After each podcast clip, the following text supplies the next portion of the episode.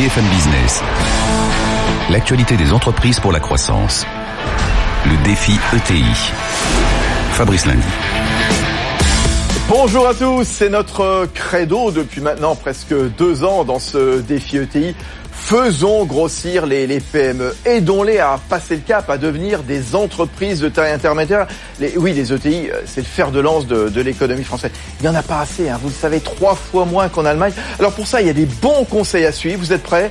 C'est parti pour le défi ETI.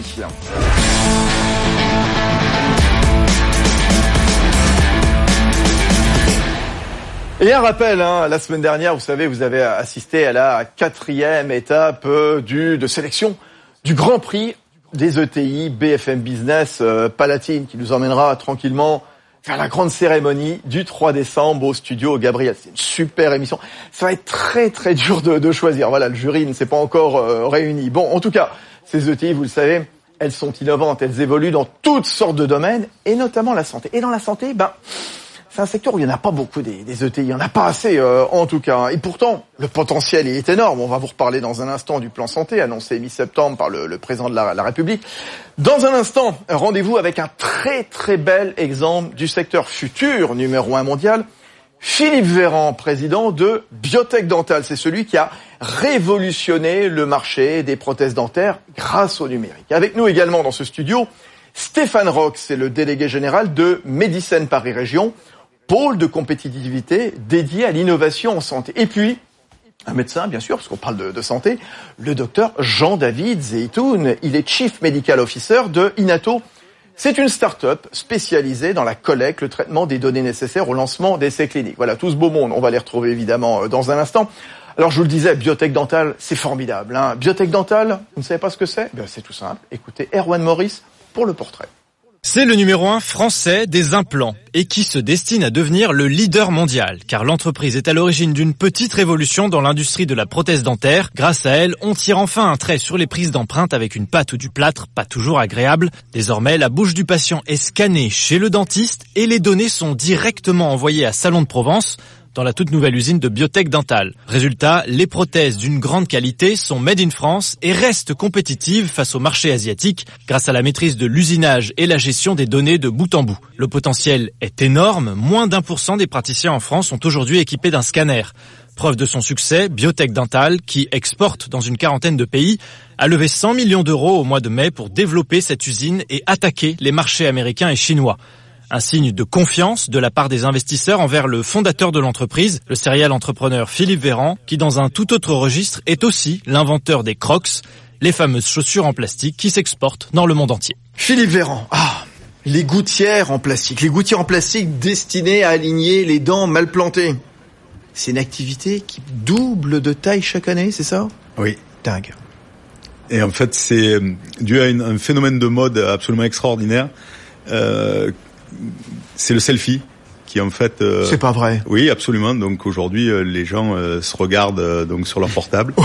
Et en fait, ils s'aperçoivent très souvent d'un sourire qui n'est pas exactement comme il devrait être. Et, donc voilà, aujourd'hui, le traitement orthodontique par gouttière invisible est extrêmement à la mode parce que les gens souhaitent avoir un magnifique sourire. Ouais, dingue. Donc grâce au selfie, Oui. voilà, donc vous devenez extrêmement riche. C'est ça un peu. Oui, Façon pas exactement comme ça que ça se passe, mais en fait, tous les cas, ça, ça marche très bien. Ouais, je, je voudrais qu'on reparle quand même, et ce que nous a raconté Erwan était passionnant, Erwan Maurice, il y a un instant, je voudrais qu'on reparle de, de votre bébé, ce dont vous êtes le, le plus fier, c'est ce scanner donc dédié aux prothésistes dentaires, aux chirurgiens dentistes. Expliquez-nous en quoi il permet d'atteindre la perfection dans les prises d'empreintes. Alors déjà, ce scanner, donc, il est français, hein, Oui. donc ça, c'est extrêmement important. Donc c'est d'abord de, de, de cela que nous sommes très fiers, euh, puisque nos concurrents aujourd'hui sont euh, essentiellement étrangers, euh, évidemment, euh, américains pour la plupart.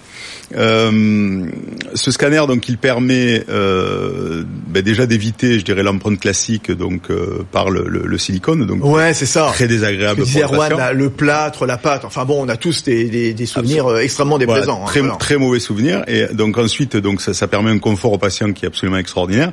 Et pour le praticien qui réalise l'empreinte, donc le, le chirurgien dentiste, euh, donc déjà bah, aussi un geste qui est, qui est beaucoup plus agréable. hein, donc forcément, euh, ça, ça permet aussi euh, de donner au patient patient donc une image 3D de sa bouche, donc de sa denture. ça permet donc au praticien d'expliquer ce que le patient a effectivement dans sa bouche. Donc on peut expliquer par exemple ce qu'est une carie, donc ce qui n'est mmh. pas forcément mmh. très évident pour un patient lambda. donc ça permet un contact, je dirais, assez facile entre le patient et le praticien. Et puis surtout ensuite, ça permet d'envoyer un fichier numérique donc au prothésiste dentaire, qui ensuite va pouvoir réaliser le travail prothétique avec effectivement une perfection euh, absolument remarquable puisque de ce fichier numérique et de la préparation, euh, je dirais CAO du prothésiste, euh, on aura ensuite des machines numériques ou enfin des machines ou des usineuses ou des imprimantes 3D qui vont réaliser effectivement au micron près le travail prothétique. Formidable, formidable. Et tout ça dans un gain de temps incroyable. Et alors cerise sur le gâteau et c'est je dirais l'objectif de bibliothèque dentale, c'est euh, allier la technologie tout en permettant de démocratiser les soins. Donc euh, avec ouais, parce que votre astuce, finalement, c'est s'aligner sur les, les, prix qu'on peut trouver euh, dans des pays style euh, la Turquie, la Roumanie, l'Asie, etc. Réputés cinq fois plus élevé, cinq fois moins élevés, et vous, vous y arrivez. Oui, alors c'est voilà, c'est effectivement l'objectif qui a été donné à nos bureaux d'études. Donc chaque fois qu'effectivement ils, ils, doivent concevoir un produit, c'est effectivement un impératif économique. Euh, qui doit permettre de concurrencer les pays à bas coût. Et tout ça, ça fait une belle boîte, c'est Biotech Dental, donc euh, voilà, présent dans une quarantaine de pays. On va revenir vers vous évidemment tout au long de ce défi ETI, un chiffre d'affaires qui s'envole, hein, voilà, avec 55 euh, millions cette année, plus de 400 salariés. Tiens, Stéphane Rock, vous qui êtes le délégué général de ce pôle de compétitivité, donc dédié en Ile-de-France à l'innovation en santé, c'est Médicène Paris Région, des ETI comme Biotech Dental, pourquoi est-ce qu'il n'y en a pas assez? Alors, on est capable de citer, parce qu'on les reçoit régulièrement, Tuan, euh, Septodon, Inotera, Stérimed, Urgo. Euh, pour les animaux, il y a Seva Santé, il y a Virbac. Mais pourquoi il n'y en a pas plus? Alors on peut citer aussi Gerbet, on peut aussi citer Oncodesign, il y en a quelques-unes, mais en effet vous avez raison. Voilà, voilà, il y en a pas assez. Non, il n'y en a pas assez. Il n'y en a pas assez quand on se compare à l'étranger. Comment vous évaluez le secteur français des outils dans la santé? Elles sont pas assez nombreuses. Mais en fait, on a trop souvent la réponse un peu facile de dire il n'y a pas de financement. Oui. Et ça, je pense qu'il faut tuer cette idée. Oui. Quand on a un beau projet, quand euh, le l'inventeur, euh, la famille euh, porte une vision, on trouve des financements. Donc, on sait qu'en France, on, on, a vraiment des financements d'amorçage, de même de préamorçage en nombre suffisant que ce soit l'ANR, la BPI, il y a vraiment des mécanismes qui fonctionnent bien. On a parfois, en effet, un problème de jointure hein, au moment où on veut s'internationaliser, euh, industrialiser. Donc il n'y a pas toujours ce qu'il faut, mais c'est pas le point le plus bloquant. Donc nous, c'est quoi le plus bloquant? Le point le, plus, bloquant, quand on parle d'ETI, de santé, de PME de santé. En fait, c'est c'est comme dans toutes les ETI, il faut pas euh, faire un zoom plus précis que ça sur la santé. C'est quand, quand vous faites l'analyse de toutes les ETI qui ont échoué, bah, la majorité des raisons, elles sont avant tout stratégiques, hein, de stratégie produit, de marché. Mmh, mmh. Alors là, il y a des particularités santé, notamment la mise sur le marché, le côté réglementaire. Donc c'est le gros trop pesant en France? Compliqué. Alors il y a des annonces récentes par le gouvernement dans le cadre du CSIS où on devrait accélérer les choses et, et c'est bienvenu évidemment. Donc ça c'est une partie, c'est la partie principale. Et puis il y a une autre partie, il faut pas l'oublier.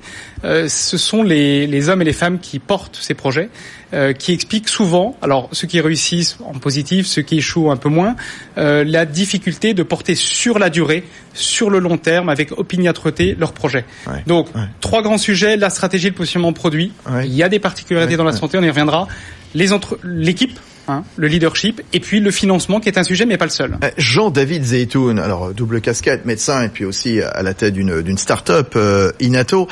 On sait que la France en une trentaine d'années, elle est devenue une terre de medtech, euh, de biotech. Hein. Comment expliquer qu'on n'ait pas assez d'ETI dans le domaine de la santé? C'est quoi votre euh, diagnostic à vous Alors, si, il y a quand même une partie qui est liée au financement. Mmh. Et bon, pour, qu'une boîte euh, grossisse, il n'y a pas 50 façons, il faut qu'elle ait de l'argent. Donc, soit il y a c'est le financement privé, soit c'est la croissance qui génère ce, ce financement. Sur le financement privé, on entend beaucoup, et je pense que c'est vrai de la part d'entrepreneurs, qu'il y a un problème. Le financement public, comme l'a dit mon voisin, n'est pas un problème. Les boîtes arrivent toutes à démarrer. Quand elles veulent lever beaucoup d'argent, en France, c'est beaucoup plus compliqué qu'à l'étranger, enfin qu'aux États-Unis en particulier. Le deuxième sujet, c'est la croissance propre à la boîte. Et là, donc, il y a une question de marché. Ce sont des boîtes qui ont vocation à aller sur le marché de la santé, qui est un marché mondialisé, mmh. mais qui à chaque fois est quand même très local, pays par pays. Et ce coût de croissance sur les différents marchés est important et effectivement, ça pourrait les aider d'accéder rapidement au marché français, ce qui va peut-être arriver, mais ça pourrait les aider aussi qu'il y ait parfois, notamment dans le domaine du médicament, une harmonisation des dispositifs à l'Europe mmh. pour qu'elles puissent faire un dossier pour toute l'Europe et aller rapidement sur le marché européen. Ce sont des marchés trop nationaux. Ah bah tiens, vous, témoignage, Philippe Véran, la tête de Biotech Dental, à la fois sur l'internationalisation, je le disais, vous êtes présent dans une quarantaine de pays, et sur le financement, et d'ailleurs cet été, hein, vous êtes passé à la vitesse supérieure, vous avez levé 100 millions d'euros, notamment, eh bien, on voit par exemple ce fonds, Sofina, qui détient désormais le quart du capital. Racontez-nous, pourquoi il n'y a pas assez de TI dans le domaine de la santé?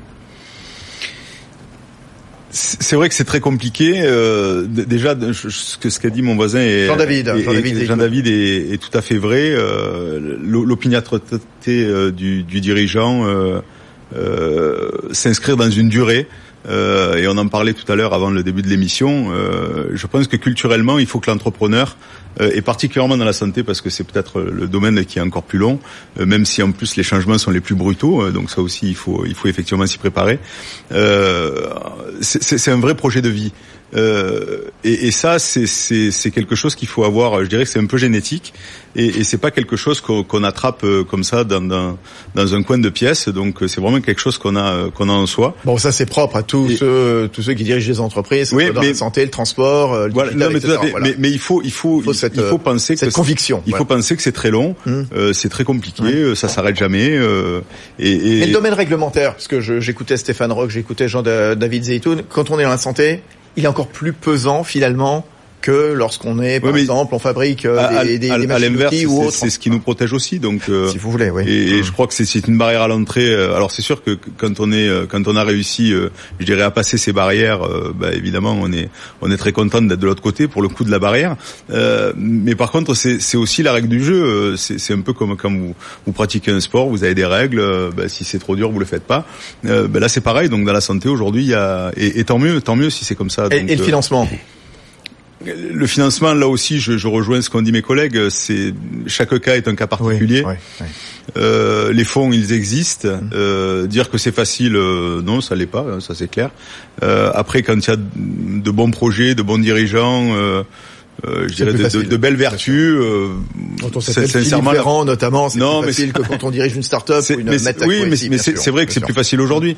Euh, mais, mais en tous les cas, on peut y arriver. Alors, les remèdes pour qu'il y ait davantage de TI dans la santé. Justement, vous, euh, Médicène, l'une de vos missions, c'est de transformer l'innovation en mhm. solution thérapeutique de faire travailler toutes sortes d'acteurs euh, entre eux également. Comment est-ce que vous travaillez pour faire grossir les, les PME Quel, quel conseil vous pourriez donner à tous les patrons, patronnes de PME qui évoluent ou de start-up aussi qui évoluent dans la santé. Alors peut-être ce qui est encore plus vrai dans la santé, même si ça touche les mhm. autres secteurs économiques, c'est cette explosion des technologies, hein, vraiment de la transversalité aujourd'hui.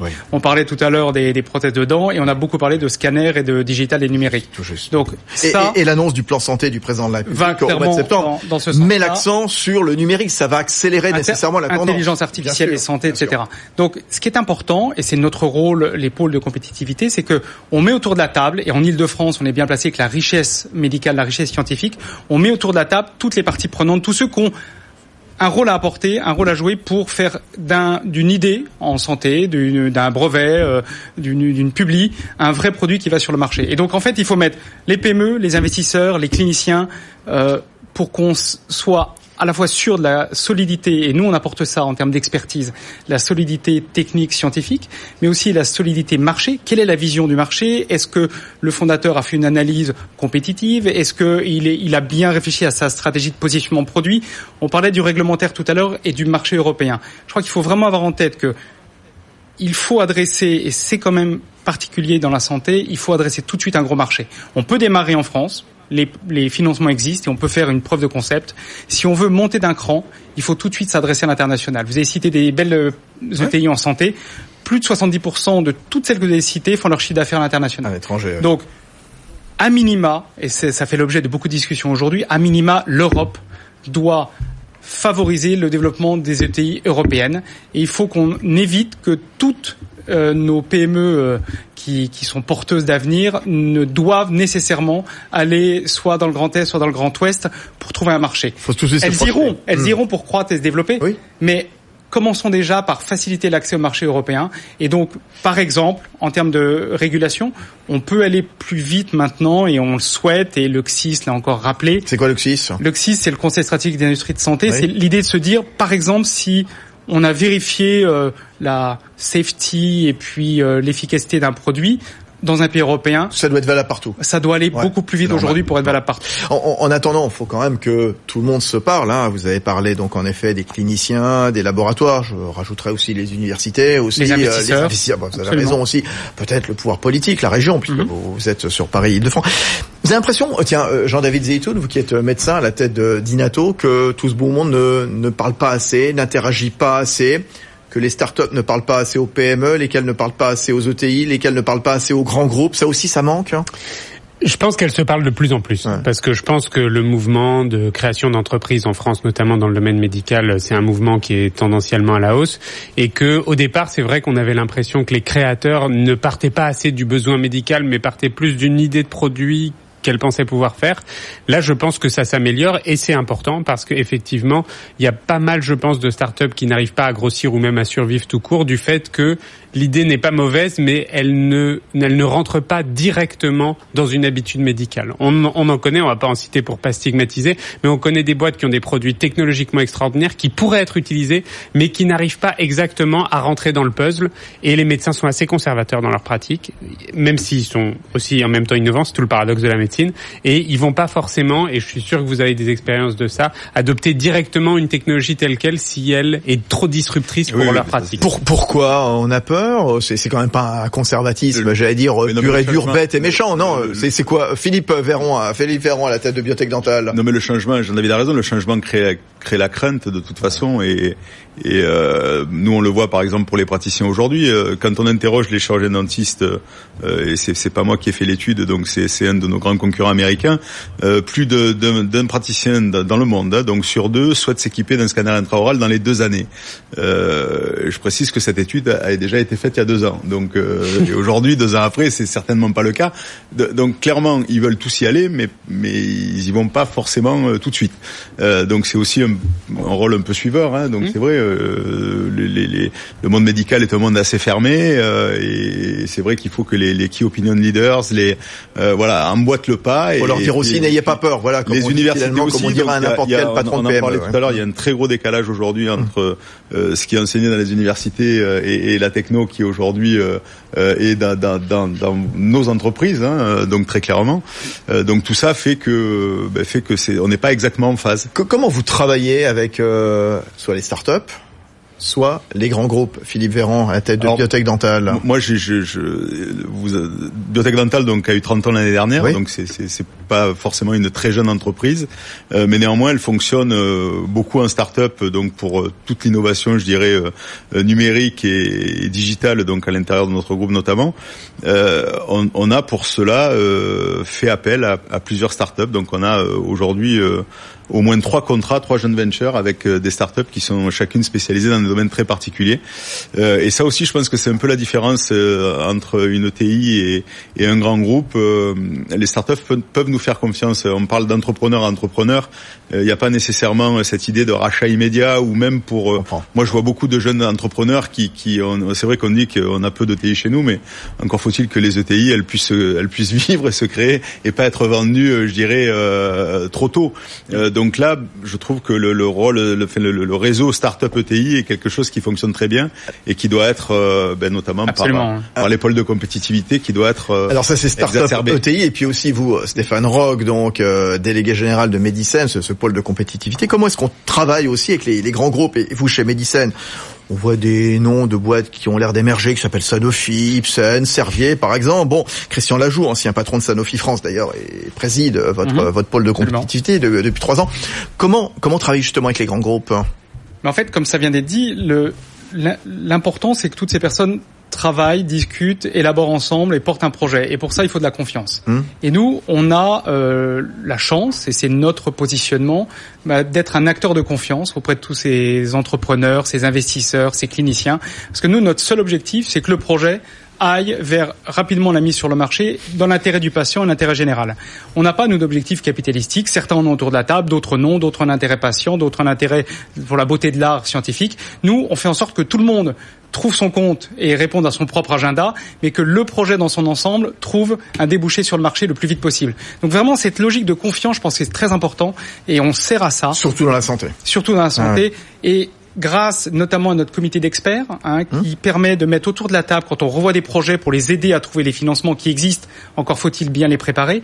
Notre comité d'experts, tout simplement, ben, associe des personnes des grands groupes que vous avez cités, associe des scientifiques, des cliniciens, des investisseurs, et on a toutes les personnes autour de la table pour dire ouais, c'est un beau projet, mais on, on sent pas le marché. Ou oui, il y a un beau marché, mais ça ira pas en prod. Ou et donc ça nous permet de d'aider l'entrepreneur à peut-être revoir un peu sa copie, revoir la manière de le présenter, et puis euh, bah, faire mouche quand il ira voir l'investisseur. Un milliard deux cents millions d'euros investis par euh, hein, euh, par tous les financiers, les, investisseurs, évidemment, bien sûr. combien de projets collaboratifs ça a débouché sur combien de, allez, de, de beaux produits?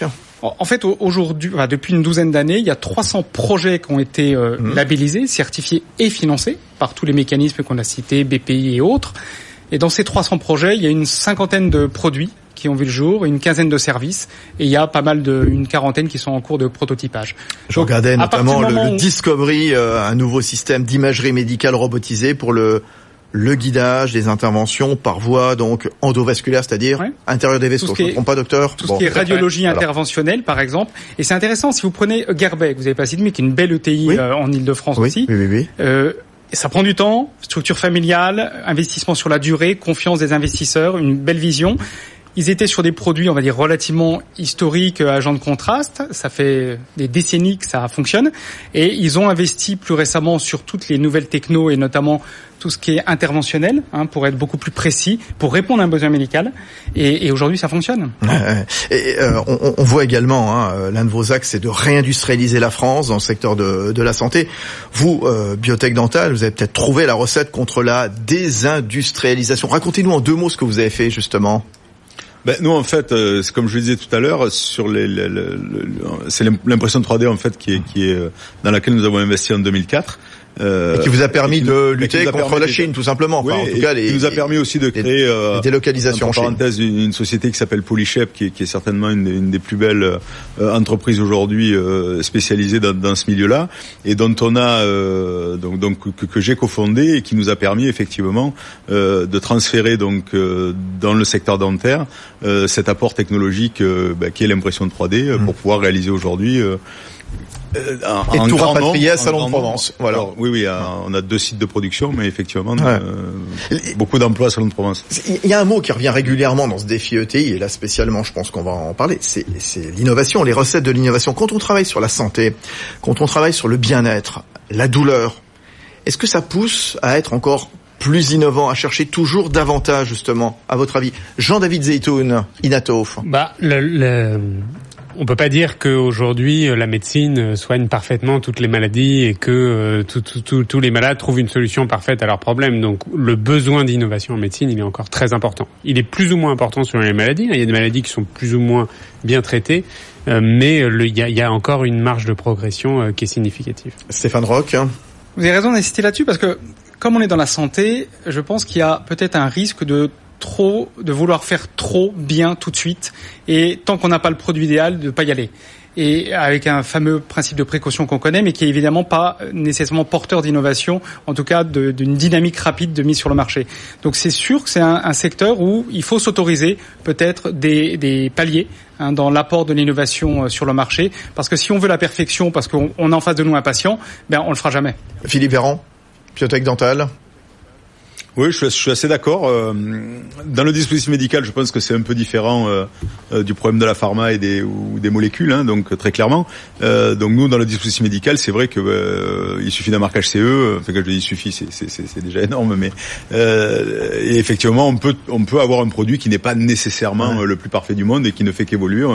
les implants dentaires sont un bon exemple, mais mais effectivement, peut-être avoir plus de liberté à, à ce moment-là pour pour pouvoir tester des choses plus rapidement. Ça, ça va ressembler à quoi à terme un cabinet de dentiste, euh, Philippe Véran, avec le 2.0, 3.0, je ne sais quoi encore euh Pas forcément très très différent de, de ce qui existe aujourd'hui, hormis effectivement les apports technologiques dont j'ai parlé. Moi, pour l'instant, on remplacera pas le, le, le, geste du praticien qui, qui est juste fondamental et donc la techno n'est qu'une aide. Donc, euh, et, et, je pense que ce métier de, de, chirurgien dentiste, en ce qui nous concerne, on le rend de plus en plus intéressant euh, parce que euh, ben parce qu'on donne la possibilité à un praticien au fond généraliste de pouvoir faire de l'implantologie, de pouvoir faire de l'esthétique, de pouvoir faire de l'orthodontie, de pouvoir et d'avoir des belles dents quand on se prend en selfie. Complètement. Oui, donc donc c'est donc moi je trouve je trouve ça absolument merveilleux. Et, et, au final, vous pensez qu'en France, on a une grande capacité donc à créer des entreprises de santé innovantes, reconnues. Vous y croyez à cette capacité des entreprises à s'imposer dans le secteur de, de, la santé? Un mot chacun. Allez, Stéphane Rock, Médicène. Il n'y a aucune raison hmm? de pas y croire. On a tous ce qu'il faut pour que ça marche. Donc la dynamique est plutôt bonne. On est en train de simplifier. Il faut qu'on simplifie encore plus. Et puis il faut qu'on mette tout le monde autour de la table. Une, une, minute juste sur un exemple qui ressemble aux implants dentaires, qui s'appelle Biomodex. Je fais pas de la pub, ils viennent de lever des non, fonds. Non, allez-y. Mais je vous dis pourquoi. Ils ont levé des fonds parce qu'ils répondent à un besoin médical, on l'a dit, mmh. de manière très innovante. Et donc, ils, ils créent en 3D, ils impriment en 3D euh, les vaisseaux, par exemple, avant une intervention cardiaque, parce qu'ils auront scanné, ils auront radiographé, ils vont et donc le chirurgien aura, avant d'ouvrir, oui. exactement ce qu'il va trouver le chez le patient, et donc il va pouvoir préparer, oh. anticiper. Et eh ben ils Formidable. ont réussi de l'innovation, ils ont été aidés par Dassault Systèmes, un grand groupe. Donc quand ça fonctionne bien entre l'inventeur, la science, le grand groupe, Génial. ils commencent sur la France et ils vont aller vers les États-Unis. Un mot, Jean Oui, oui, parce qu'il y a de plus en plus de start-up. Il faut leur dire que ça peut prendre du temps et que comme ça peut prendre du temps, je pense qu'il faut viser d'emblée le global. Allez, le mot de la fin, vous, Philippe Véran, la tête de Biotech Dental. Ouais, moi, Futur numéro un mondial.